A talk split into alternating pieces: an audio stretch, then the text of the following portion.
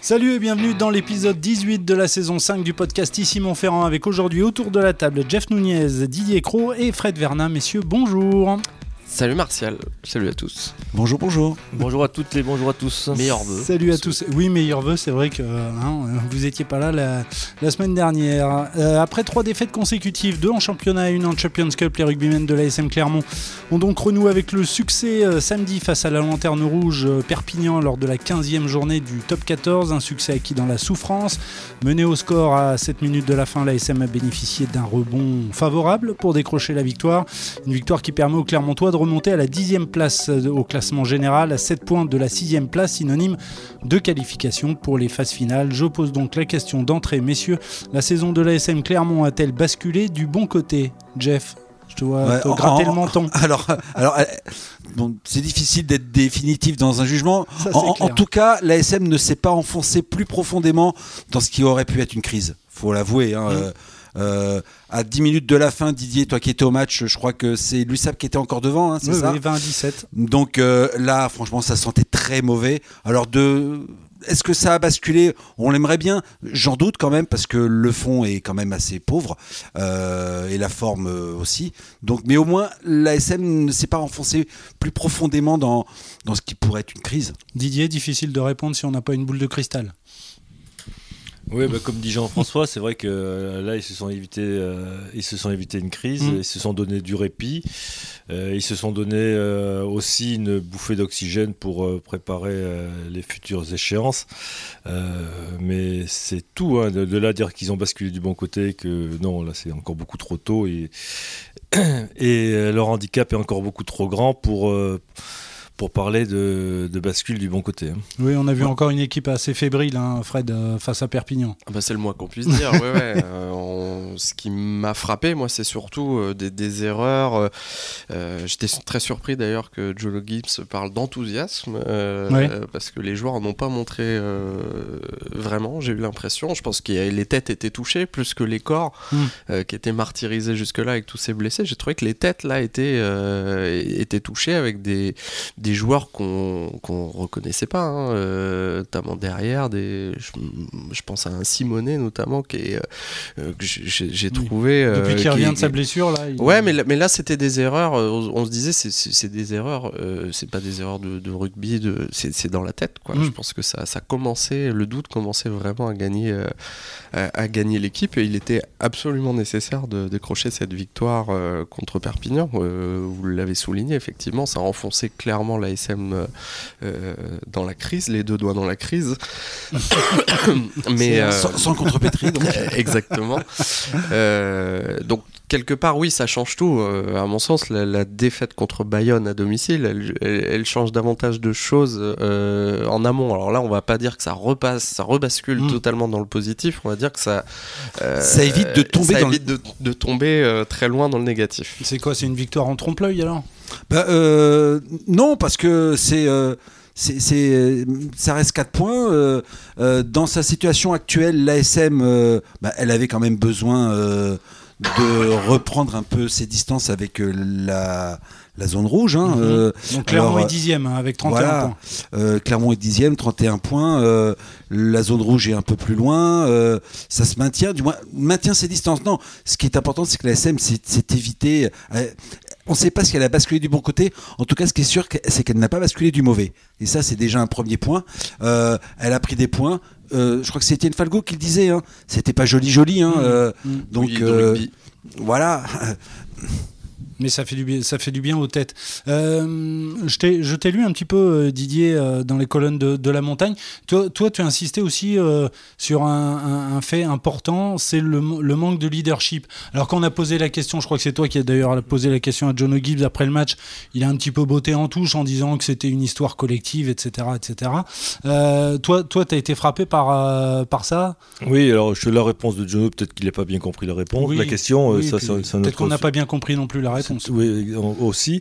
Euh, oui, clairement. Alors, il y a eu d'abord des, choix euh, en début de match qui se sont avérés euh, pour le moins. au moins audacieux et pour pas dire un peu suicidaires. C'est-à-dire de prendre des pénales touches au lieu de prendre les mm. points et mm. de prendre la marque et de faire la course en tête. Alors Étienne Falgou a dit qu'il y avait des cartons jaunes et que clairement c'était un mauvais choix dans la situation dans laquelle était psychologique clairement. Il fallait il fallait faire la course en tête et ces pénalités elles étaient elles étaient tentables, ré, réalisables, donc il fallait prendre les points à ce moment-là. Alors c'est vrai que euh, bon, euh, ils estimaient qu'ils pouvoir euh, prendre le pas sur le, le pack de l'USAP, il s'avérait que non. Et Bon, déjà dans, dans, ces choix-là, et puis sur le terrain, il y a eu quand même, on a l'impression d'une équipe qui, comme un cadre sans tête, quoi. Mm. Donc, euh, euh, tant au niveau de, bon, de, la, charnière, euh, qui n'a pas pesé, qui n'a pas dirigé, qui n'a pas drivé, qu'au niveau de, du capitana pur, hein, mais comme Ituria manque énormément, énormément dans ces moments-là. Euh, on parlait de Simonet tout à l'heure, qui, euh, qui était un peu le régulateur du jeu derrière et qui a été complètement absent.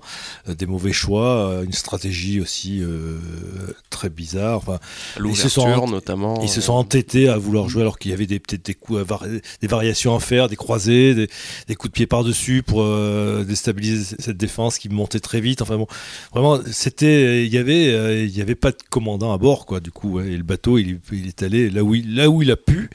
Euh, il n'est pas, il est pas allé sur les récifs, mais bon, euh, il n'y pas de capitaine. quoi. C'était très stéréotypé, en effet. Ça a manqué de variété. Ça a manqué euh, de. Alors, il y, a le, il y a le leader de, vestiaire, il y a le leader en termes de, de, comportement, et puis il y a des leaders de jeu. Et ces leaders de jeu, bah, ils pointent aux abonnés absents en ce moment. Mhm. Parce que le fond est pauvre. C'est. Il n'y a, a, pas de constance. Il peut y avoir des, des, bonnes performances individuelles, mais c'est vrai qu'on ne voit pas beaucoup de, euh, de, joueurs dans l'effectif qui ont été d'une constance absolue sur, euh, sur la saison. C'est compliqué. Donc ces leaders par l'exemple, j'ai envie de dire. Mhm. Euh, on, ne les a pas vraiment. Euh, les leaders euh, dans le vestiaire, ils sont, on le sait depuis, j'allais dire depuis le début de saison, non, depuis plusieurs saisons, on sait que il, en manque. et le départ de, on l'avait souligné, hein, le départ de Morgan Parra et de Camille Lopez, était très préjudiciable en ce sens. C'est un problème. Et le problème, c'est que Arthur Ituria, qu'on présente comme un, des leaders, va, s'en aller à la fin de la saison. Alors cette victoire, messieurs, face à Perpignan, elle fait du bien à un groupe, euh, on l'a dit, en, souffrance. Hein, et elle fait suite aussi au départ de, Xavier Sadourny, euh, l'entraîneur des lignes arrières, qui, dans une interview accordée à la montagne, va expliquer que son message ne passait plus auprès de, certains joueurs. Donc je vous pose la, question, ce sera ma deuxième question lors de ce podcast. Le départ de Xavier Sadourny était-il inévitable? Qui se lance Didier Ouais, inévitable, je sais pas, je pense qu'il arrive à un moment où. Euh, on a le sentiment qu'il est arrivé en bout de course quand même, quand on lit l'interview. Oui, alors euh, je pense que. Je pense qu'il n'avait pas programmé à ce moment-là de la saison. S'il tentait qu'il l'avait programmé, je pense que c'est dans sa tête, il, était peut-être plus programmé pour euh, rendre son tablier en, fin de saison. Les circonstances, les mauvais résultats euh, ont fait accélérer les choses. Euh, il y a eu apparemment aussi des événements à la fin du match contre, contre Toulouse qui, qui l'ont qui lui ont pas donné envie de rester, qui lui ont pas donné envie de rester, qui l'ont un peu chagriné, des insultes mmh, aussi, mmh. qui vont dont, dont, été victime euh, quelqu'un de sa famille, donc euh, euh enfin à, laquelle on va assister quelqu'un de sa famille, du moins plus précisément. Donc c'est un, une somme d'éléments qui ont qui l'ont poussé à rendre son tablier et à peut-être aussi indirectement et comment dire, de manière indirecte, à vouloir aussi peut-être provoquer un électrochoc au sein du groupe. dire. Fred, tu crois plutôt à cette bah, euh, à mon sens, euh, quand on écoute euh, ce que dit ce que dit Xavier Sadourny, c'était inévitable pour lui. je crois qu'il c'est un, homme qui a toujours été droit, honnête. Mm. il le prouve. Il y a, on en connaît hein, des entraîneurs qui auraient été au bout de leur contrat pour terminer la saison, pour faire voilà faire un monde honorable, j'ai envie de dire. Alors, il disait qu'il y pensait depuis quelques semaines. Il, il, y pensait et comme il le dit, s'il commence à y penser ou s'il cette réflexion-là, c'est que c'est déjà quelque part, c'est que c'est c'est mort. C'est déjà, c'est déjà y répondre. Hein, c'est déjà y répondre. Donc euh, il s'en va. Je pense que c'est pas anodin non plus que ça soit dans ce contexte-là. Il y a des choses forcément qui, qui l'ont touché, qui l'ont déçu. Euh, et puis ça permet quand même à l'ASM de, de, bah, de réaliser euh, un électrochoc, c'est beaucoup dire, hein, mais en tout cas de, de, faire évoluer les choses, puisque visiblement il y avait des dysfonctionnements. Mhm. Après, on peut comprendre qu'au bout de 9 ans, ça fait 9 ans qu'il est au club, euh, ben, et voilà, il y a une forme de lassitude et que le message ne passe plus au bout d'un moment. quoi. Alors, ça se conçoit, ça se comprend.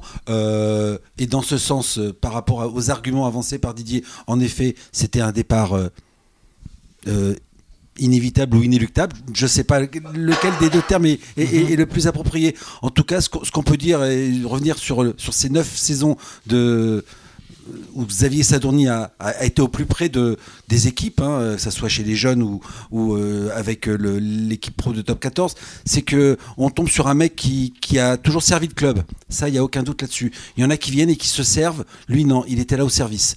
Et c'est tout ce que je voulais dire à, son sujet. Non, c'est vrai. Et puis les 9 ans, il faut souligner aussi qu'il y a une lassitude, euh, sans doute, euh, visiblement, mais c'est pas 9 ans au même poste, ni avec les mêmes personnes aussi. Donc euh, j'imagine qu'il s'est renouvelé aussi. Enfin, on peut pas, on peut pas dire, voilà, ça fait 9 ans qu'il était au même poste et peut-être que je pense qu'il y a tout un tas de choses qui ont contribué à, ça. Et bah, il a connu le, staff de, de Verne Cotter, il a connu le staff de Franck Azema et le staff le staff de John Gibbs.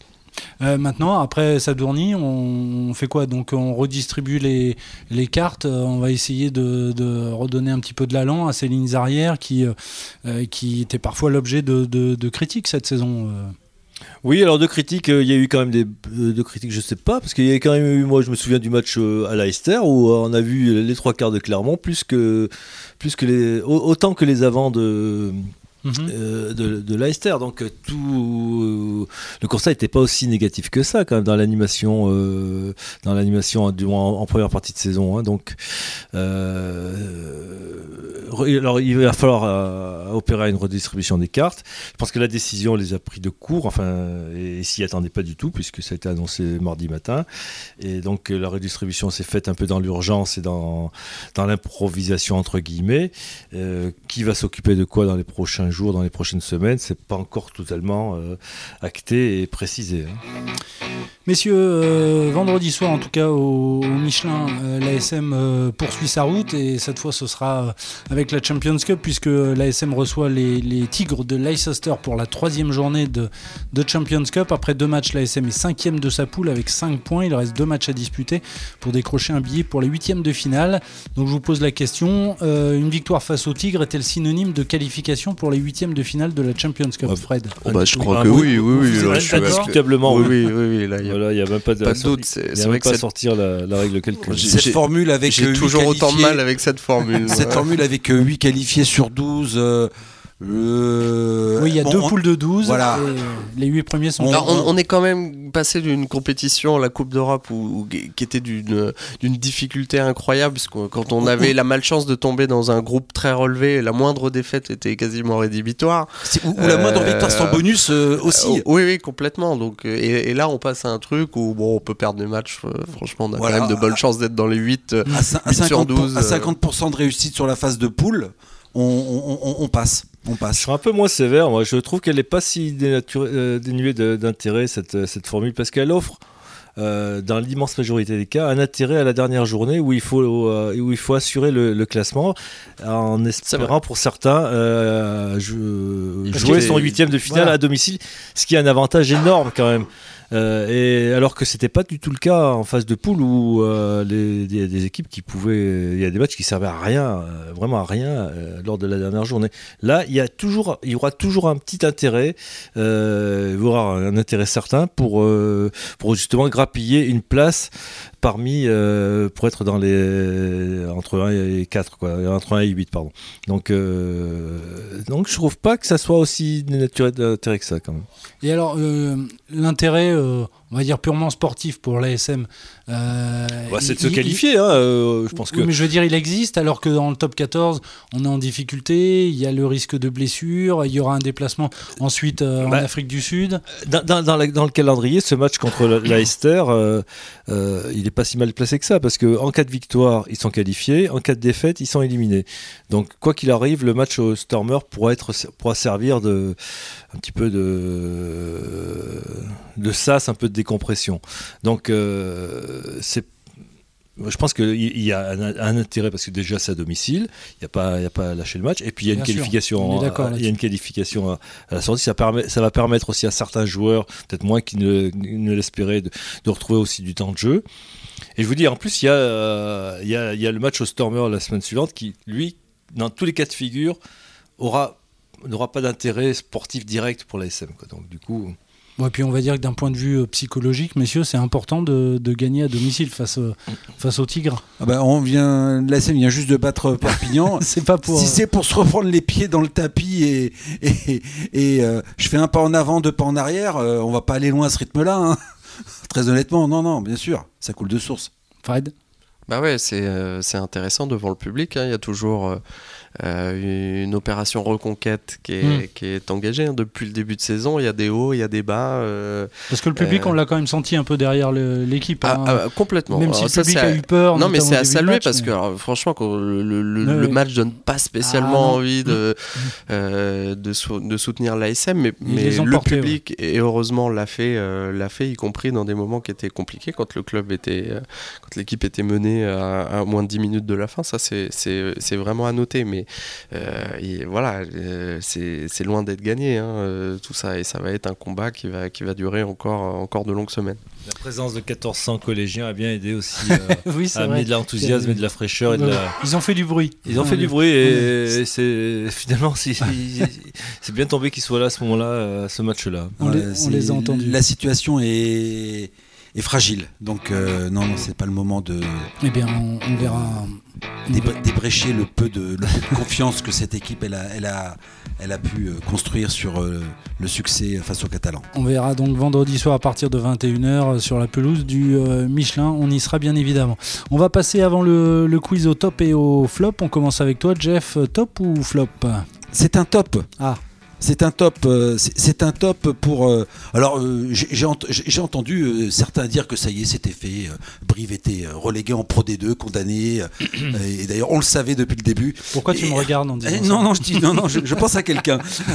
et, on se rend compte que cette équipe, eh ben, depuis son succès face à l'ASM, à Lyon et ce week-end avec Toulon, elle vient d'enchaîner trois victoires en trois matchs. Alors, je pose la question l'ASM a-t-elle relancé Ah, mais là, c'est ta question surtout sur l'ASM là tu parlais de rebond et de ah tournant positif. Ah, non mais ah clairement, la saison a changé pour euh, le CAB avec cette victoire dans 8 mm. minutes après, après la sirène. Ah ouais, non seulement le CAB a, refilé euh, la dernière place à l'USAP, euh, mais les Brévistes ont maintenant 7 points d'avance sur les Catalans et ils sont revenus à 2 points de pot euh, franchement, euh, voir les Brivis revenir à deux points de peau et pouvoir à nouveau lutter pour un maintien direct sans avoir à passer par des barrages, on n'aurait pas pensé ça il y a encore 15 euh, jours. c'est l'effet Colazo. Donc non, je suis pas persuadé que ce soit l'effet Colazo. Je pense que l'annonce de l'arrivée de Colazo, en revanche, le timing de son annonce et le retour de certains joueurs compte pour beaucoup. Donc euh, coup de chapeau à Brive pour euh, son parcours actuel. C'est noté top ou flop euh, Didier? Ce sera un flop, un flop au Castre Olympique là qui à l'extérieur est aussi peu performant qu'il l'est à domicile, puisqu'ils viennent d'encaisser une neuvième défaite d'affilée là, depuis le début de la saison au Stade français. Euh, un 26-7 peut-être sévère, euh, comme dit Broncan, mais enfin bon, à la sortie, ça fait, quand même ça, fait, quand même un peu sévère en termes de score. Et donc, euh, bon, Castres, Castres n'y arrive pas à, l'extérieur, et donc du coup se, retrouve également en grande difficulté pour se, mm. pour se qualifier aussi. Hein. Loin du top 6. Fred, on termine top ou flop? Bah je sais pas en fait. Alors je vais dire que c'est un, je vais dire que c'est un tlop ou un ou un fop, je sais pas. Euh, c'est Morgan Parra. Euh, l'annonce a été faite par nos, nos confrères de Canal. Euh, mm. Donc bientôt la retraite. La dernière saison de, de mm. Morgan Parra, vraisemblablement, sauf s'il était amené à être Joker Coupe du Monde, mais ça, ça ne serait que pour quelques matchs la saison prochaine. Mais voilà, on peut dire que c'est the last dance pour pour Morgan Parra et, et la reconversion dans le staff, dans le staff du Stade français. Alors, bah, flop parce qu'on est triste de voir voilà, toujours un joueur mm. de cette envergure raccrocher les crampons. Et puis, un, un, peu, un peu flop aussi parce que peut-être qu'on aurait aimé le voir intégrer un staff d'une équipe qu'il a un peu plus fréquenté que le, que le, Stade français. Mais en tout cas, ce qui est sûr, c'est qu'il, j'ai aucun doute sur le fait qu'il deviendra un, un, membre d'un staff technique euh, aussi brillant qu'il l'était sur le terrain, si ce n'est plus. Et euh, il n'y a pas de raison qu'on ne le voit pas un jour aussi euh, sur le banc de, de l'ASM. En tout cas, tout, on peut y croire. Très bien, messieurs, on va terminer avec le quiz. On va commencer avec le jeu du Brennus. Vous connaissez la règle, je vous cite le nom d'un joueur. À vous de me dire si le joueur en question a gagné un, deux ou trois boucliers de Brennus. Alors, messieurs, on va commencer. Si je vous dis Fabrice Landreau, vous me dites 1, 2 ou 3 2. Alors 2 pour euh, Fred. Au hasard 1. Au hasard 1 pour ouais, Je dirais qu'il en a gagné 3. Et toi tu dis carrément 3. Eh bien le hasard fait bien les choses puisque c'est 1. Fabrice euh, Landreau a gagné un Brennus 98. en 2000 ah. avec le, stade français. Euh, si je vous dis Damien Chouli, vous me dites 1, 2 ou 3 2. 2 avec Perpignan et l'ASM. Et, et non, bah non, 3. Ah, tu me dis 3, toi. Oui, toi, toi, toi, il, arrive, euh, il, en, il, en, gagnait avec l'USAP en 2009. il arrive, il n'est pas à Brive pour celui de 2010. Allez, on va, on, va, on va couper court. C'est deux, effectivement, avec l'USAP en 2009 et l'ASM en 2017. Et si je vous dis Maxime Macheneau, vous me dites donc euh, le demi de mêlée euh, de Bayonne, vous dites un, seul. Celui avec le Barcelone contre Toulon à Barcelone. Celui de Barcelone. Où il est expulsé avec le Racing en, en, finale. en 2016. Mm. Messieurs, on va passer au jeu de l'intrus. Je vous cite le nom d'un joueur auquel vous, je vais associer quatre clubs et parmi ces quatre clubs, il y en a un où le joueur en question n'a jamais joué, donc à vous de le trouver. On commence avec Yannick Nyanga. Alors, si je vous dis Béziers, Narbonne, Stade Toulousain Narbonne. Racing. Narbonne, tout le monde est d'accord, c'est trouvé, c'est la bonne réponse. On poursuit avec Rémi Thalès. Si je vous dis Stade Rochelet, Castres, Toulon et Racing. Toulon. Toulon en cœur, la bonne réponse. Et on termine avec Thomas Combezou. Si je vous dis Clermont, Stade Rochelet, Montpellier et Lyon. Stade Rochelet. Lyon, Lyon, Lyon, Lyon. Hein? Vas-y, répète les quatre. Euh, Clermont, Stade Rochelet, Montpied, Montpellier et Lyon, pas Montpied. ah ouais, dans Lyon, plutôt, ouais. Ah, tu dis, ouais, tu, tu reviens sur. Ouais, je change. Effectivement, c'est Lyon l'intrus euh, pour Thomas Combezou. On termine avec le jeu du champion, comme d'habitude. Trois indices pour trouver une année. Une fois que vous avez trouvé la bonne année, à vous de me citer le club qui a été sacré champion de France cette année-là. Alors, cette année-là, la durée hebdomadaire du travail passe à 35 heures dans les entreprises de plus de 20 salariés. un Concorde s'écrase sur un hôtel près de l'aéroport Charles de Gaulle. Entre 97 et, 97. Et Calais devient le premier club amateur à atteindre la finale ah de la Coupe 2000, de France de football. 2000, euh, 2000, euh, c'est le Stade français. Donc vous dites 2000. Stade français. Bonne réponse. Et cette année en 2000, effectivement, c'est le Stade français qui est sacré champion de France en battant en finale en 2000. En 2000, Colomier. L'US ah oui, Colomier, effectivement. de, Fabien, de Fabien Galtier. Vu ta tête, je me disais, on va pas dire que c'est Toulouse, on va pas dire ça, De Fabien Galtier. 28 à 23. Messieurs, merci beaucoup d'avoir participé euh, à ce podcast qui sera mon dernier. Et eh oui, paraît-il. Oui, je vais vers de nouveaux horizons. Donc, euh, ben, merci de m'avoir accompagné pendant ces 5 merci saisons. À toi. Merci, à toi. Euh, à tout le monde. Merci à Christophe, merci à Arnaud, merci Didier, merci Fred, merci Manu, merci Merci euh, Jeff. Qu'est-ce qu'on va faire sans toi, Martial oh, Ne vous inquiétez pas, je passe le relais à, Manu Caillot et à, et à, Grégory Gomez qui seront très bien de vous occuper de, de, ce, de ce podcast. Ça va manquer de leadership, j'ai l'impression. Ah, ouais, nous euh, aussi, on perd, on perd notre Morgan Parra, notre animateur de jeu. C'est gentil, c'est gentil. En tout cas, merci beaucoup, j'ai pris beaucoup de plaisir et puis on se retrouve euh, bientôt sous d'autres horizons. Ciao, à bientôt. Au revoir. Ciao.